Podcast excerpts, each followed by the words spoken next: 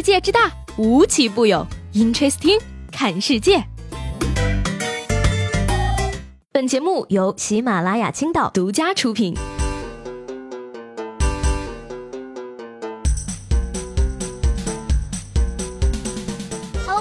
迎收听本期的 Interesting，我是西贝。上个周六呢，是一年一度的六一儿童节，满大街的幼儿园啊，可以说是组织起了各种各样的才艺表演。其中呢，有自愿上台的小朋友，也有被迫营业的。说起来呢，这个小朋友们也是挺可怜的啊，自己过节不仅要演节目，还得搭上个礼拜六。按理说，儿童节不应该是小朋友们吃着爆米花，喝着可乐在台下看大人们演出才对吗？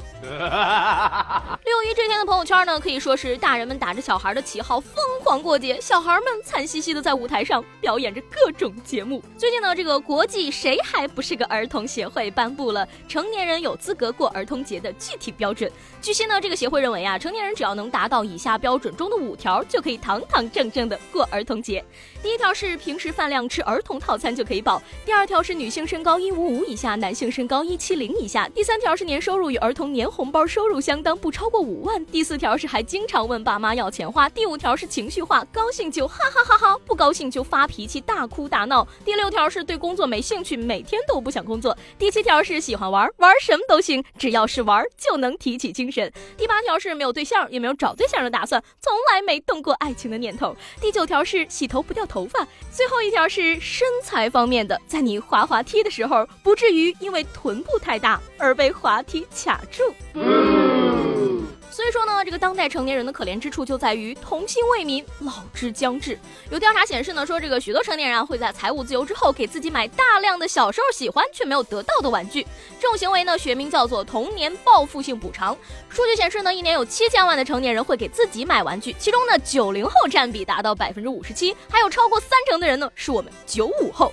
那比九零后再大几岁的八零后里边呢，则有许多的专业玩家热衷乐高和冰人，甚至有的深度玩家呢，一年光买玩。玩具就能花上一千多万啊！我的天哪，这得是什么家庭啊？不过说实话啊，我要有钱我也买。不仅如此，小时候被强行送人的玩具，我都要上门给要回来。童年想要的玩具呢，可以再买，但是当年没有得到的快乐却不是可以弥补的。所以呢，朋友们想买的东西马上就要买，想吃的东西马上就得吃。才不会让自己后悔。说起来呢，这一到六一啊，大爷大妈们都返老还童了。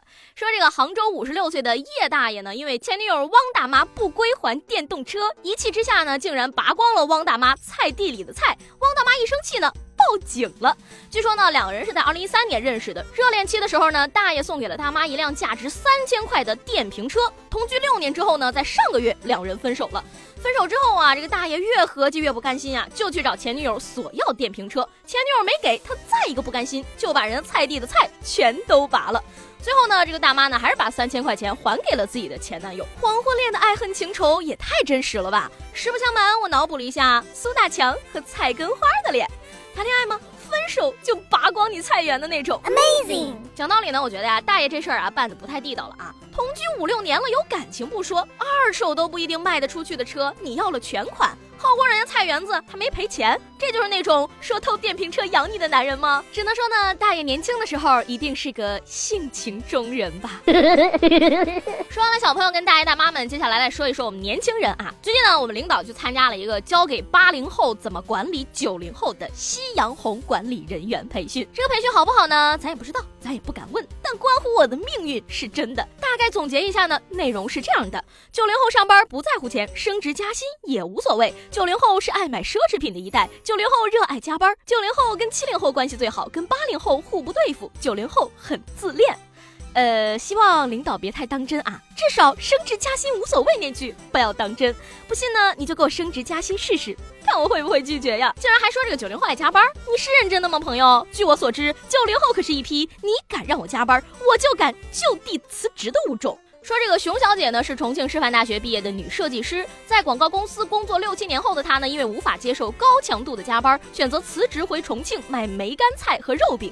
目前呢，她的创业收入比较高，父母也慢慢的选择了支持。呃，卖饼收入高，卖猪肉收入高，卖烤面筋收入高，贴手机膜收入也比较高。所以说，要想赚钱的话，就得给自己打工啊。说真的啊，谁会爱加班，对吧？又累又受罪不说，关键这玩意儿还掉头发呀。现在出个门，人家都以为我是穿越过来的呢。而且呢，九零后确实也是不小了，有些九零后的孩子都能参加六一快乐儿童 T 台秀了，怎么还能觉得自己是个宝宝呢？不得不承认啊，长江后浪推前浪。现在我们这些九零后呢，别说赶不上零零后了，连一零后都把我们远远的甩在后面了呢。说四川的一家发廊里呢，有一个名叫图图的六岁男孩，他被称为全网最小的 Tony 老师。图图的爸爸妈妈经营发廊已经七年了，从小耳濡目染的他呢，从四岁便开始学习洗头、理发和化妆。而对此呢，父母也是表示说啊，他喜欢就好。羡慕嫉妒恨的我，赶紧拿起手机，警察叔叔吗？这里有个童工。其实呢，小朋友想当一个厉害的 Tony 老师呢，不需要学这些复杂的东西，你只要掌握一门技术就可以成功了，那就是学会稍微简短一点。人比人得死，货比货得扔。想想我都二十三了，也还只会玩泥巴，人家六岁就开始学会赚钱养家了，好吗？小时候不懂事儿，到现在我才终于明白了学习的重要性。学习技术也好，学习知识也好，反正只要你好好学习，到最后都有办法变现。马上呢就是高考了，哈尔滨的一家酒店呢推出了高考特价房，不仅在房间里免费提供营养餐，还声称呢凭高考成绩可以报销房费，一本线以上有折扣优惠，六百分以上。房费全免，哎，真不是我吹啊！就凭我当年的高考成绩，这辈子都报销不了房费呀！我差的是你那几百块钱吗？我差的是那六百分啊！这样吧，我多付给你几百块，你给我这六百分行不行啊？求求你了！就冲着这个优惠呢，马上就要高考的弟弟妹妹们，一定要加油喽！